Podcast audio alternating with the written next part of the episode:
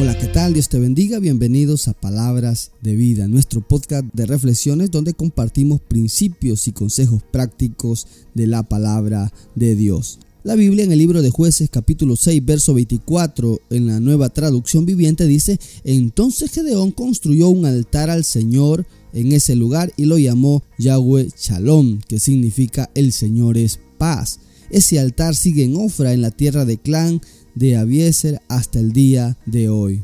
Gedeón y todo Israel estaban pasando un tiempo muy difícil. Fueron entregados a los madianitas durante siete años. Ellos son crueles con todo Israel. Les quitan todo lo que cultivan, destruyen y roban todo lo que tienen. Son años muy difíciles. Dios prepara un encuentro con Gedeón. Él va a visitarlo y lo encuentra en un lugar limpiando trigo. Ahí se le revela y Gedeón al darse cuenta que ha visto el ángel de Jehová cara a cara, tiene miedo de morir, pero el Señor le dice, paz a ti, no tengas temor, no morirás. Gedeón respondió levantando un altar y le pone por nombre Jehová Shalom. El Señor es paz.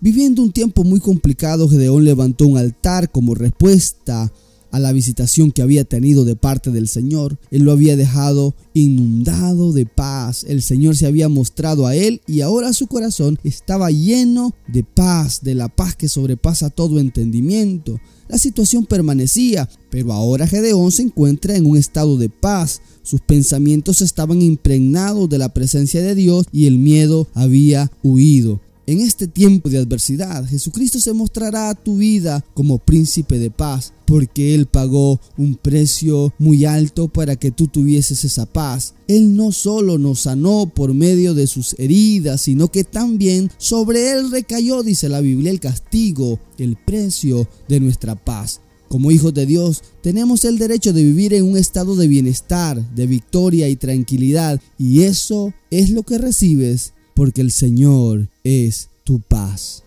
Isaías 53:5 dice, porque Él fue traspasado por nuestras rebeliones y aplastado por nuestros pecados. Fue golpeado para que nosotros estuviésemos en paz. Fue azotado para que pudiéramos ser sanados.